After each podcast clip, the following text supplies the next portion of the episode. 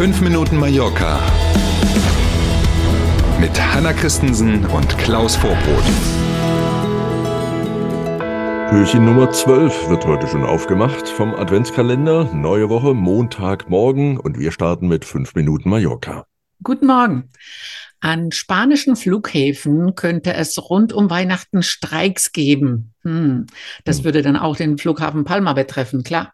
War ja eigentlich in diesem Jahr so ein Dauerbrenner-Thema. Mhm. Äh, Irgendeiner hat immer gestreikt. In diesem Fall jetzt die zuständige Gewerkschaft, äh, die hat mit Streiks der Beschäftigten bei der Flughafenbetreiberfirma AENA gedroht.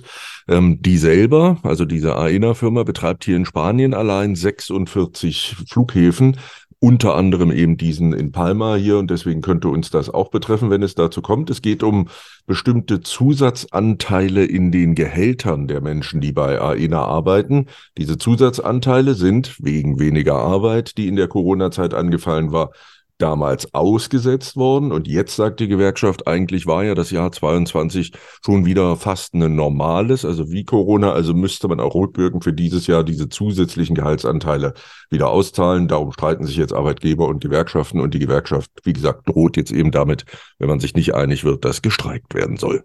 Und die besagte Gewerkschaft hat auch schon konkrete Tage im Auge, an Mhm. denen gestreikt werden soll.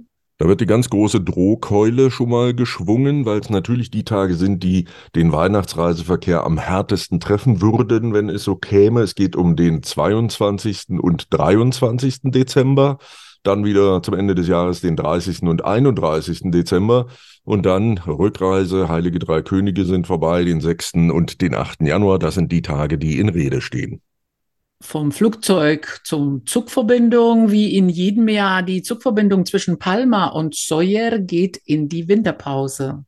Gestern war der Rote Blitz, so nennt man ihn ja, das letzte Mal unterwegs auf der Strecke, also vorerst jedenfalls bis zum 7. Februar, so hat es die Betreibergesellschaft angekündigt, ist jetzt erstmal Pause auf dieser Strecke und wie in jedem Jahr führt eben jetzt die Firma Wartungsarbeiten durch, zum einen an Gleisen und Brücken auf diesen 27 Kilometern zwischen Palma und Soja, zum anderen natürlich auch an den Fahrzeugen, also sprich an den Waggons und an den Loks, die die Züge ziehen.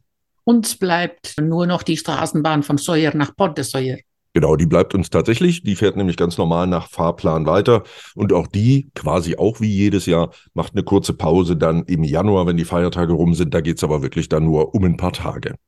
Und überall in Spanien äh, sind die Menschen schon im Weihnachtslotteriefieber, wie jedes Jahr, nur nicht auf Mallorca und den Nachbarinseln. Die Loteria de Navidad ist ja bekanntermaßen die größte Lotterie der Welt und den Hauptgewinn, der meinen Spitznamen trägt, El Gordo, den kann man ja auch in Deutschland in den Nachrichten dann immer verfolgen. Ähm, und jetzt hat die spanische staatliche Lotteriegesellschaft aktuelle Zahlen veröffentlicht. Demnach geben die Menschen hier auf Mallorca und den Nachbarinseln im Vergleich aller 16 spanischen Regionen mit durchschnittlich 39 Euro am wenigsten Geld für Lose dieser besonderen Weihnachtslotterie aus. Und in welche Region will man am meisten gewinnen? Kastilien und Leon hätte ich jetzt Mhm. auch nicht gedacht. Gibt es auch keinen statistisch, warum ist das so dazu? Aber die Region äh, ist die stärkste aller 16, was das Geld ausgeben für die Weihnachtslotterie angeht. Die Menschen geben nämlich dort im Durchschnitt 109 Euro für Weihnachtslose aus. Und Glück bringen natürlich die, die man austauscht, also die man verschenkt oder geschenkt Weihnachtsfeiern bekommt. in der Firma mit Genau. Freunden, genau so. Mhm. Also hast du schon welche. Ich habe schon welche und auch schon Super. welche vertauscht. Super. Wir sind beim Wetter. Heute gibt es die Sonne wieder öfter zu sehen. Vereinzelt kann es aber auch noch regnen. Die Temperaturen schaffen es wieder auf 17 Grad. Im Laufe der Woche soll es noch schöner werden und auch Werte um die 20 Grad, sagen die Meteorologen voraus. Oh, das klingt super. Freuen wir uns drauf.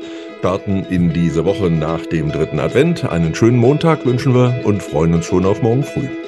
Danke für heute. Bis morgen um sieben. Tschüss.